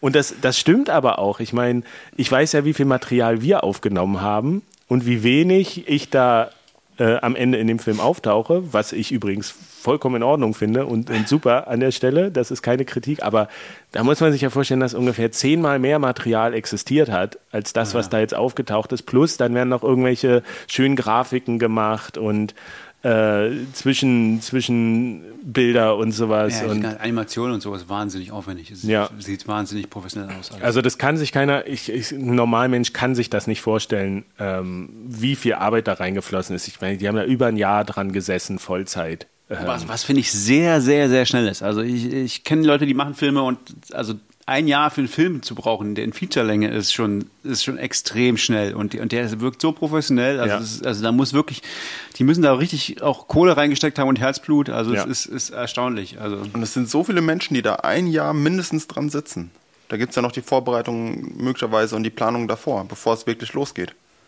Ja, also dann ist es wahrscheinlich auch mehr als ein Jahr. Ähm, und ähm, allein dieses ganze Material dann zu sichten und da so diesen roten Faden draus zu bauen und was ist jetzt eigentlich die Geschichte? Oder ich meine, dass sie wirklich genau äh, auf der, auf der Miami 2021 da waren äh, und da genau da waren, als Bukele das announced hat und das auf, auf einem eigenen Film haben, äh, nicht, nur, nicht nur diesen Mitschnitt irgendwie, das ist da musste erstmal auch das, das Glück haben und das Händchen da an, zur richtigen Zeit am richtigen Ort zu sein. Und äh, ich meine, wir haben gesehen, wenn Filme zu lange sind, da sind wir, da, es gab doch mal 2013 diesen Film von diesem Pärchen, was mit Bitcoin um die Welt reisen Ach wollte. ja, oder richtig, so. ja. Und er ist nie irgendwie, dann kam man, ja, erscheint bald und wir haben hier eine Vermarktungsplattform und sowas und wir wollen da Geld. Bitcoin oder wie ist der? Live on Bitcoin, live on Bitcoin. Wir haben den mal gesehen irgendwann. Ähm, Also ist er, ist er erschienen, ja, okay. Aber der war, Doch, doch, wir haben ihn gesehen. und nach drei, vier Jahren war der halt durch. Und der, So. aber als er erschienen war, war er halt schon total veraltet. Das war Ja. halt irgendwie so, der ist irgendwie 2017 oder so erschienen und dann war es so, ja, aber das ist ja alles jetzt ein bisschen komisch, weil das kann man doch man kann doch überall bezahlen jetzt mit Bitcoin. Und deswegen finde ich halt auch, dass sie diese, diese, diese Gratwanderung so hinbekommen haben, so einen krass tiefgehenden Film zu machen und der aber trotzdem jetzt aktuell ist einfach, weil dieses El Salvador-Ding läuft. Ich meine, da brauch- brauchst du ein bisschen Glück dafür, aber brauchst auch so ein Händchen und diese, diese Geschichte in dem unendlichen Material zu finden, das man dann zur Verfügung hat, das ist schon echt. Äh, also, wenn die jetzt nicht drei Monate Urlaub machen, dann glaube ich, In das kann ich mir nicht vorstellen. Ja, hoffentlich, ja. Das kann man ihnen nur wünschen. Also ganz, ja, sehr, sehr gelungen. Ich war sehr überrascht, ja, wie, wie gut das geworden ist. Kann man auf jeden Fall empfehlen. Und lasst eine Spende da. Genau. Definitiv. So, lass mich mal gucken hier auf unserer Liste. Ach, es ist noch. S- Sind wir schon beim Verlosen? Nee, ihr müsst noch weiter zuhören. Was haben wir denn hier? El Salvador, Italiener, Human Bee. Wir fragen das alles Magic ab. Future Money. Klar. Du wolltest noch was äh, über das Buch von Anita Posch Oh ja, Anita. Anita Posch, äh, die war ja auch in El Salvador übrigens. Ähm, ganz spannend. Ein Arbeitstier. Auf zwei Konferenzen, vier Panels moderiert irgendwie. Die war auch, glaube ich, echt. Ja, Richtig und gleichzeitig Strom. eben auch total angepisst von dieser ganzen äh, Ein- Vereinnahmung durch den Präsidenten und so und sehr kritisch, sehr, sehr kritisch, was, was das alles ähm, angeht. Ähm, ja, ganz, ganz, ganz spannend. Und auch, auch übrigens in Human Bee dabei, Anita. Stimmt. Der, die, die andere, äh, sagen wir mal, etwas kritischere Protagonistin vielleicht nach dir oder mit dir. Ähm, genau, Anita hat aber ein Buch geschrieben, also sie hat schon einige Bücher geschrieben, aber so, ich glaube, ich weiß nicht, ob das das erste rein von, was sie wirklich so allein für sich geschrieben hat, weiß ich gar nicht genau. Ne, ist auf jeden Fall jetzt das, das Größere und Neuere. Sie hatte davor schon mal eins, ja. Genau, das heißt in, in Klammern Earn Bitcoin, Learn oder Earn Bitcoin. Es liest sich gut, es spricht sich furchtbar. Learn. Learn and earn Bitcoin. genau. Also die Webseite sagt Learn Bitcoin. Genau, und das Schöne ist, es gibt es auf Deutsch und auf Englisch. Also auf die Webseite dann learnbitcoin.link, glaube ich, dann äh, wahlweise slash de. Spanisch gibt es auch schon. Ach, Spanisch gibt es auch schon. Wahnsinn. Hatte, Genau, das, ich glaube, sie hatte spanische Bücher ja mit in El Salvador. das soll ja, glaube ich, ein Lehr Lehrplan in, in, in El Salvador, wenn ich es richtig verstanden habe. Das Gerüchte- das? Das das Gerüchte ich glaube, das, das, besagen das, soll ja. In, in den Lehrplan integriert werden. Äh, und ich habe es mir, also Anita hat, äh, hat mir halt ein- eins, eine Kopie geschickt äh, und ich habe es mir mal durchgelesen. Und weil ich suche ja schon seit, seit, seit ich Bitcoiner bin nach dem idealen Anfängerbuch, nach so einem Buch, was man einfach jemandem in die Hand drücken kann. Wenn jemand sich fragt, ja, Bitcoin, dieses Bitcoin, ich würde ja gerne mehr darüber wissen, welches Buch gibt's ihm? Also Es ist wirklich schwer gewesen. Immer, Und hast du es ich. gefunden? Ja, ja, vielleicht. ja, es ist nicht so einfach. Also ich glaube schon. Ich glaube tatsächlich schon. Ich, ich, ich bin nicht hundertprozentig einverstanden mit dem Buch in allem. Äh, Ich kann auch ein paar Sachen sagen, die ich verbessern würde, aber ich glaube es tatsächlich, ich habe da auch sehr, einen sehr hohen Anspruch und ich glaube, dass es ist auf einem sehr guten Weg dahin. Und ich, ich habe das Gefühl, dass das Buch auch tatsächlich oft verbessert wird. Also, dass, dass, es, dass, dass Anita da dahinter ist, sozusagen Dinge einfließen zu lassen, die, die noch verbesserungswürdig sind. Was ein bisschen ein Problem des Buches ist, glaube ich, ist, dass Ich glaube, es ist zuerst auf Englisch entstanden und sie hat es dann zurück ins Deutsche übersetzt, mit Hilfe von anderen Leuten auch noch. Und das merkt man so ein bisschen. Also es ist, ähm, es hat so ein paar Ausdrücke, die ähm, irgendwie komisch wirken. Zum Beispiel, dies bedeutet, dass die Transaktion aufrecht ist. Hm, keine Ahnung, was das bedeuten soll. Ja? Ähm, das, sind, also das sind so Ausdrücke. Aber vielleicht ist das auch ein bisschen noch das, das Österreichische. Das ist das andere Ding, genau. Manche Dinge sind österreichisch, das finde ich ja sehr charmant, aber Na, also Dinge wenn das deine Kritikpunkte sind, dann ist das ist nicht ja schlimm. Das ist wirklich nicht schlimm. Also das, das, genau, das, das, das, das bricht es wirklich nicht. Ähm, äh, es ist es ist wirklich, um das vorher vorwegzunehmen, ich glaube, es ist wirklich das beste Buch, was man was man Einsteigern empfehlen kann. Es ist in vieler Hinsicht, es geht über, hat eine unglaubliche Breite, es geht über wahnsinnig viel Bitcoin-Content deswegen vernachlässige ich es ein bisschen tiefer und das ist, glaube ich, auch völlig okay für ein, für ein Einfängerbuch. Also ganz viele Sachen werden halt so erwähnt und da kann man auch verschiedene Meinungen sein, ob man diese stehen lassen kann oder nicht. Ähm, ich glaube, man kann da noch ein bisschen dran schleifen an manchen Sachen. Man kann manche Sachen noch ein bisschen präziser ausdrücken. Also zum Beispiel so Sachen, es gibt Sachen, die, äh, Anita redet von Mehrheitskonsens. Äh, unter den, äh, dass, dass die, die Nodes oder dass, dass es einen, einen Mehrheitskonsens geben müsste in Bitcoin, das ist Quatsch. Ja. Es muss irgendwie keinen Mehrheitskonsens geben. Also es muss irgendwie, in Wirklichkeit müssen alle, quasi alle Leute sich einig sein, sonst gibt es keinen Konsens. Ja. Ähm, oder da legst du aber wirklich schon harte, harte Kriterien an. Ja, ja, und das erklärt sie auch später irgendwo ganz richtig. Sie hat das, glaube ich, schon gesagt, aber es ist halt einfach so, es ist manchmal nicht ganz konsistent in der Terminologie und so, ja, solche Sachen. Also die, die Deutschen sind sehr gut darin zu kritisieren und sehr tun sich sehr schwer darin zu loben. Ja, ich bin sehr deutsch. Anita, du hast das ganz großartig gemacht. Das ist ein ganz großartiges Buch. Aber, aber, es, aber es stehen so Bücher drin wie, wie, das heißt, die Angreifer könnten theoretisch die Konsensregeln brechen und ändern. Also es geht um irgendwie, irgendwie 51% Attacks. Also wenn 51% der Miner irgendwelche, die hätten, Miner hätten eine Mehrheit, dann könnten die Transaktionen in dem Sinne verändern und, und Miner, und das, und das, und Konsensregeln brechen, das, das stimmt halt nicht. Und das sagt sie auch anderswo, dass es nicht geht, ja, weil die Notes das überprüfen. Aber es ist halt dann, steht halt trotzdem drin und es ist halt nicht richtig. Und dann, oder hier, irgendwas soll meiner davon abschrecken, Transaktionen in ihrem Sinne zu verändern. Die können keine Transaktionen verändern. Meiner können keine Transaktionen verändern. Das passiert einfach nicht. Äh, das geht echt. Das, ist, mhm. das, so funktioniert Bitcoin nicht. Aber, aber das sind tatsächlich, ich, ich verstehe deine Kritikpunkte, aber das sind so Details, das, da guckst das du lernt schon mit der Lupe. Man, nee, das lernt man lange. Also einen zu finden, der all, all das hat äh, und der all das im Detail versteht. Also ja, ich, ja. ich verstehe die Kritik, ist aber sehr hoher, ja, ja, ich habe ja. hab auch totales Verständnis dafür, dass Anita das so geschrieben hat, sage ich jetzt aus jemand, der ja auch als, als technischer Laie und als Ökonomenlaie da, daran geht. Äh, äh, aber äh, klar, es geht ja immer darum, ich meine, wenn man es wenn in der nächsten Auflage präziser formulieren kann, sollte genau. man es ja machen. Würde ich hoffen. Ja, also genau. das heißt, es ist breit, deckt alles ab. Äh, das, das ist dann quasi das Bitcoin-Abitur, wo man von allem was weiß, nichts so direkt tief. ja, das kann man, glaube ich, ganz gut sagen. Ja, ich glaube tatsächlich ganz, ganz gut. Also sie hat das. Äh, was, was ich auch irgendwie ganz charmant finde in dem Buch, ist, sie, sie, sie, zitiert sehr, sehr viel. Also sie hat sehr viele Zitate von anderen Leuten. Ähm, das kann man auch als Schwäche sehen, aber ich glaube, das ist ganz gut. Ähm, und, und das, das, es ist halt nicht, so, nicht nur ihre eigene Meinung so, sondern es ist halt ein, breites Spektrum von, von Leuten. Und das ähm, deckt sehr, sehr, sehr viel ab. Wie gesagt, manches ist, ist streitbar, wie es da drin steht. Das kann man, äh, könnte man anders sagen. Äh, es gibt so Sachen, die gefallen mir nicht genau, also wie, wie zum Beispiel wie Bitcoin-Adressen, was Bitcoin-Adressen sind, das Bitcoin, also das ist so der Zusammenhang zwischen, zwischen Seeds privaten Schlüsseln, Adressen und so, das wird alles, das ist nicht so ganz klar gemacht, finde ich. Das könnte man noch ein bisschen präzisieren, ähm, solche Sachen. Es gibt so Sachen wie äh, mit der Nachricht, ich bin nicht Dorian Nakamoto, meldete sich Satoshi ein letztes Mal. Ähm, naja, ist das wahr? Das weiß niemand. Ja? Man weiß nicht, ob Satoshi niemand war. Niemand weiß, ob das Satoshi nicht, war und er hat auch danach noch Sachen geschrieben von der gleichen Adresse. Also, aber das, das, das ist alles so ja, ist aber nicht wichtig, glaube ich. Es ist okay, es ist nicht präzise, aber ist vielleicht auch nicht wichtig. Ja. Mhm. Ähm, sind die Feinheiten. Sind Feinheiten, genau. Ähm, dann sind Sachen wie drin, was, das fand ich sehr gut. Sie, sie, äh, geht, sie geht auf ganz, ganz, ganz viele Punkte ein, die Leute am Anfang falsch machen können oder die Leute am Anfang fragen, wie zum Beispiel, es gibt doch noch diese anderen Bitcoins, Bitcoin Gold und Bitcoin äh, Cash und Bitcoin. Was, was ist denn Bitcoin mit Diamond. Bitcoin Diamond? Auf die geht sie alle ein und sagt, das ist alles irgendwie Quark, ja. Äh, oder also sie ordnet das sehr sachlich ein. Aber was ich zum Beispiel sehr problematisch finde, ist, sie ver verlinkt quasi, sie hat wirklich einen Link in dem Buch auf bitcoin.com als Heimat von Bitcoin Cash. Ähm, äh, das, da, man kann vielleicht den Link einfach weglassen. also, weiß ich.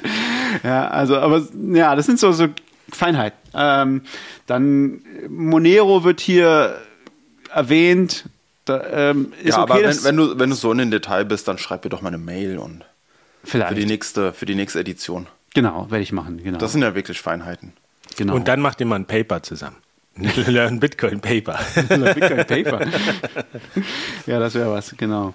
Nee, es sind, es sind viele so ganz kleine Sachen, aber im, Allgemeinen muss ich sagen, hat es mir sehr, sehr gut gefallen. Ähm, es ist ein bisschen, genau, am Schluss ist, ist relativ viel von, von, von Sovereign und DeFi auf Bitcoin, was ich sehr ein bisschen problematisch finde, auch tatsächlich, weil das ähm, ich glaube, die haben das, das halt gesponsert, so ein bisschen das Buch. Ähm, und das wird ein bisschen für meine Man, man ist da nicht mehr ganz unabhängig, meinst du? Genau, das ist für meine Begriffe ein bisschen unkritisch. Also es ist, es ist ein bisschen so, ja, man ist ja geil, man kann seine Bitcoins hier hinterlegen und dann kriegt man auch noch äh, Gewinn drauf, äh, Zinsen drauf. Ja, aber die, die, die Gefahren, die dahinter stecken, werden halt nicht so genau gesagt. ähm, also das ist Und die Steuerproblematik. und die Steuer und also diese Dinge, ja. Also das ist ähm, dieses Kapitel finde ich etwas problematisch, das allerletzte. Aber wie gesagt, es- es- ich glaube tr- trotzdem immer noch, dass es das beste Buch ist, was, was es gibt, was wir haben, was man äh, Anfängern an die Hand geben kann. Und ich würde, wenn ihr noch was sucht für Weihnachten, euch empfehlen, dann müsst ihr euch ja nicht selber eilen, weil das ist, glaube ich, übermorgen. Dieses Buch, also man kann das schon, man kann, man kann das Wenn der. Podcast-Folge rauskommt, dann habt ihr wahrscheinlich noch 24 Stunden oder so. Na, ich glaube nicht mehr. Aber, aber das ist hier so eine richtige, richtige äh, Last, Last Minute. Was könnt ihr noch machen? Kauft euch, kauft euch Magic Future Money, kauft euch das Buch von Anita Posch, spendet Geld an die Leute von äh, Human Bee. Ja, René ist leider zu spät. Äh, Es gibt ja auch noch ein Buch äh, Light- Mastering Lightning von Andreas und, und, und René und Laolo. Und, aber das ist leider, die Re- Review-Copy ist noch nicht hier. Wir können noch nichts dazu sagen. Wir können nicht sagen, ob ihr euch das kaufen sollt. Wir sagen aber auch nicht, dass ihr euch das nicht kaufen sollt. Warum hört ihr überhaupt unseren Podcast, wenn ihr noch Weihnachtsgeschenke braucht? genau. Geht einkaufen, ihr Schweine. Shoppen, shoppen, shoppen. Nichts ist wichtiger, als das, als das Funny Money loszuwerden. okay, möchtest du noch was? Das ist der letzte Punkt, den wir hier aufgeschrieben haben. Inequality FAT. Willst du dazu noch was sagen oder heben wir uns das auf FAT. für die Folge äh, Q2 2022? Kann man noch was zu sagen? Äh, ich weiß nicht, also es gab jetzt in letzter Zeit wieder so, ein großes, so eine große FAT-Runde, wo ich glaube, das Wall Street Journal oder irgendjemand hat irgendein Paper ähm, gehypt, wo drin steht, dass 0,01 Prozent aller Bitcoiner besitzen, ich glaube, 27 Prozent aller Bitcoins, 5 Millionen Bitcoins. Also 10.000 Bitcoiner besitzen 10 Millionen Bitcoins nach deren, den Daten von diesem Paper. Und dann haben halt Twitter-Typis daraus gemacht, oh, das ist ja ganz schlimm, das ist ja noch viel schlimmer konzentriert als, als im echten Leben, ähm, weil im echten Leben haben nur 10% aller, äh, nee, äh, 0,01% aller Amerikaner haben, besitzen 10% aller des Gel- Geldes und in Bitcoin sind es 27%. Äh, das ist natürlich Quark, ja. Also weil die, Ja, das ist doch alles von vorne bis hinten Quatsch. ja, Ich weiß gar nicht, wo ich anfangen sollte. okay, fang mal an irgendwo. Naja, Bitcoin gibt es erst seit einem guten Jahrzehnt. Ja, natürlich ist es noch stark konzentriert und es ist zu erwarten, dass es stärker konzentriert ist als Währung, die es schon Jahrhunderte gibt. Und äh, die, die Verteilung ist doch auch viel schneller als bei US-Dollar zum Beispiel. Dann, wie wollen die rausgefunden haben? Ich habe es tatsächlich nicht gelesen. Wie haben die rausgefunden, wo denn das, die Bitcoins konzentriert sind? Haben die nach Adressen auf der Blockchain gescannt, also die dümmste Variante, das rauszufinden? Ich glaube, so dumm war es nicht. Ich glaube, es ist tatsächlich eine, eine etwas schlauere äh, Blockchain-Analyse. Also die haben versucht, Sachen zu cl- clustern und so weiter. Aber auf der Blockchain. Auf der Blockchain, ja. Äh, ich weiß nicht genau, was sie alles für Daten benutzt haben, aber es ist sehr problematisch. Also äh, auch hier, ähm, wie heißt er? Ähm, von Oxt Laurent, der, der hat äh, der ist ja so ein Blockchain-Analyse-Typi und hat sich damit hat sich mal angeguckt und gesagt so, ja, also das, das ist alles sehr fragwürdig, die anderen Annahmen, die da haben. Also Blockchain-Analyse ist halt, ich habe ja auch mal so ein, so ein Ding gehabt, äh, Bitcoin Privacy ist das. Äh, solche Annahmen, die du machst, um, um Blockchain-Analyse zu machen, sind halt immer äh, nie, die, sind, die, die, die, die haben immer ein Problem. Also die sind nie, nie hundertprozentig zu rechtfertigen, ja. Und deswegen was du da rauskriegst, ist immer sehr, sehr fragwürdig. Und äh, also wie, wie stellst du fest, ob nicht ein großes Konto oder ein großer Cluster oder was nicht in Wirklichkeit eine Million Leuten gehört, weil es eine Exchange gehört, ja? Das kannst du halt nicht wissen. Ähm, und insofern würde ich halt sagen, naja, das ist ja ganz nett und es kann auch irgendwie größenordnungsmäßig hinkommen, was da rauskommt, aber halt nur größenordnungsmäßig. Der Vergleich zu sagen, das ist jetzt schlimmer als das, was in Amerika ist, das kriegst du da eben nicht raus. Das ist wissenschaftlich nicht, nicht haltbar, dass, das, dass, das, dass, dass diese Studie das hergibt. Die kann halt sagen, ja, es ist vielleicht so ähnlich, möglicherweise, wie, wie in der realen Welt. Aber ob es jetzt schlimmer oder weniger schlecht ist, das kannst du einfach nicht sagen. Also so genau wird, äh, geht das einfach nicht. Dann hätte ich mal gern jetzt neu einen Koeffizienten, wie schnell sich die, das konzentrierte Geld auf die breite Bevölkerung vermischt. Das ja. gibt es wahrscheinlich noch nicht. Und ich, vermute, ich bin mir sehr sicher, das ist bei Bitcoin ein höherer Wert. Es wird mehr Geld, mehr Bitcoins mehr verteilt als beim US-Dollar. Ich glaube, es ist sogar so. Ich würde sogar vermuten, dass, dass der US-Dollar und alle anderen Währungen sich tendenziell, das ist in, in so Systemen eigentlich fast immer so, mehr konzentrieren über die Zeit. Also dass dieser Gini-Koeffizient sozusagen schlechter wird über die Zeit. Ja. Ähm, und ich würde jetzt vermuten, dass ein Bitcoin eher besser wird. Wahrscheinlich auch nicht so sehr viel und auch nicht sehr gut und, und, und das geht immer noch besser, aber ich vermute, wir sind in Bitcoin immer noch in einer Phase, wo sozusagen das Geld sich mehr verbreitet. Und in der Phase sind wir in anderen Währungen halt, glaube ich, nicht. Da geht es eher rückwärts, ja. ja. Was ich aber eine interessante Nachricht find, fand kürzlich ist, 90% aller Bitcoins sind jetzt gemeint. Das ging jetzt doch alles ziemlich schnell. Waren das 90 Prozent oder 19 Millionen? Ich, oder, oder beides? 90 also das ist ungefähr das Gleiche. 19 Millionen weiß ich nicht, aber. Weil ich habe vorhin 19 Millionen gesagt. Äh, ich meinte aber genau das Gleiche, 90 Prozent. Das ist ungefähr das Gleiche. Hm. Ungefähr, ja. Sehr gut. Also kickt bei euch der Glühwein auch schon so wie bei mir. ich freue mich. Dann, dann lasst uns doch jetzt mal Läuft. zum großen Finale kommen. Oh, Grand Finale. Grande Finale. Ähm, und zwar haben wir noch ein kleines, äh, super, ultra, mega exklusives äh, Weihnachtspackage für euch. Ihr habt lang genug ausgehalten. Einfach, weil wir es können. Because we can. Nein, wir haben, wir haben ein paar Preise, die sich so angesammelt haben ähm, über das Jahr, vor allen Dingen in letzter Zeit. Und die müssen einfach raus. Preise. Alles muss raus.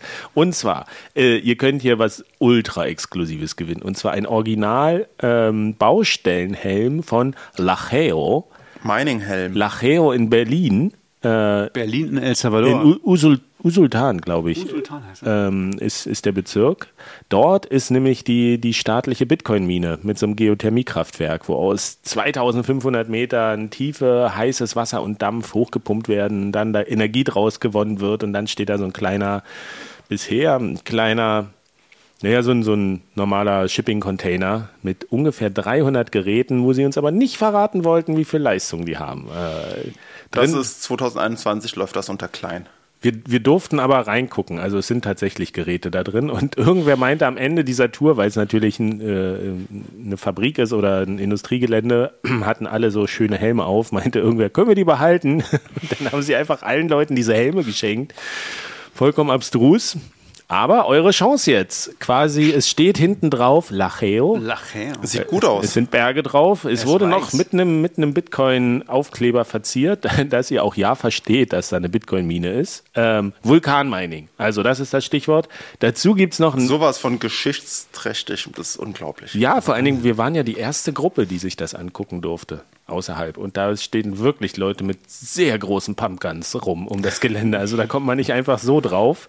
Ähm, Aber wenn ihr jetzt nicht gewinnt und diesen Helm haben wollt, das wird sehr schwierig. Den nochmal zu kriegen. Ja. ja quasi unmöglich. Dazu gibt es noch ein T-Shirt. Es gab ja auf der Konferenz so abgefahrene T-Shirts in rosa mit Jesus loves Bitcoin. ja, stimmt, das habe ich leider ganz, lassen. Ganz, ganz merkwürdiger Bitcoin-Swag, den es da gab, wirklich. Ähm, würde jetzt eigentlich zu Weihnachten gut passen, aber, aber wir haben anderes. Ein schwarzes T-Shirt in L wo einfach El Salvador draufsteht. El Salvador. Ja, im, im Spanischen sind ja W und B so phonetisch Gleiche, ja. sehr, sehr nah beieinander. das Gleiche, Insofern passt das. Ähm, das gibt's noch dazu und ein Magic Future Money Buch und natürlich Sticker irgendwie, die sich so angesammelt haben. Also Ja, ohne Ende. Was müssen unsere Hörer jetzt dafür tun? was müssen sie dafür machen? Ich, ich dachte, es wäre doch eigentlich ganz cool, wenn sie eine Prognose abgeben müssen und zwar bis Ende des Jahres, bis Silvester natürlich. Welches Land als nächstes Bitcoin als offizielles Zahlungsmittel übernimmt? Nice. Und zwar 2022. Also man kann auch sagen keins. Gute Frage. Sollen wir das zulassen?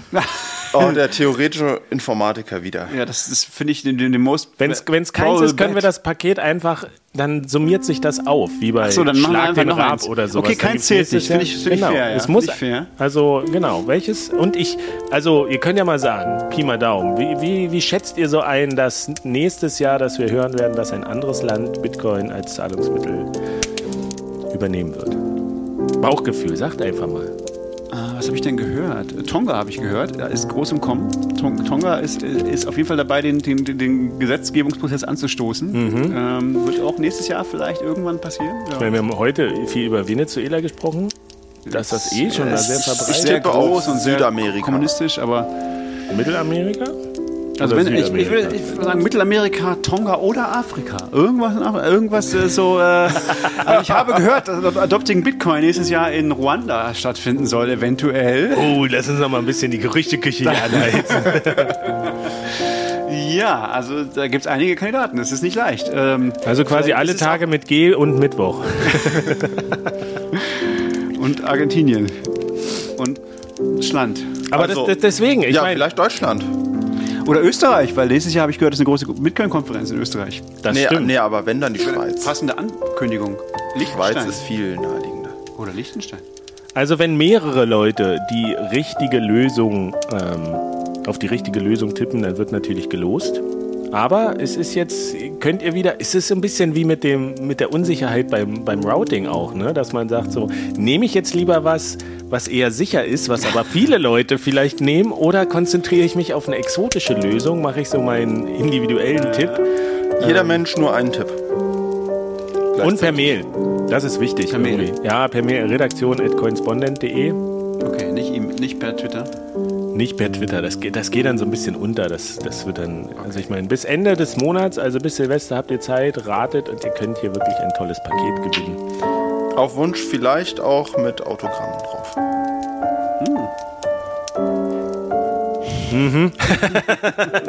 Okay, da wurde nochmal gepimpt. Also, ähm, macht mit, bleibt gesund, habt ein schönes Weihnachtsfest und kommt gesund ins neue Jahr, oder? Bleibt uns noch mehr zu sagen außer das? Und verschlüsselt eure Backups. Genau. Ciao. Ich hab's ja vermisst letztes Mal. Wir alle. Natürlich. Wir alle. Das kann niemand wie du. Tschüss. Ciao.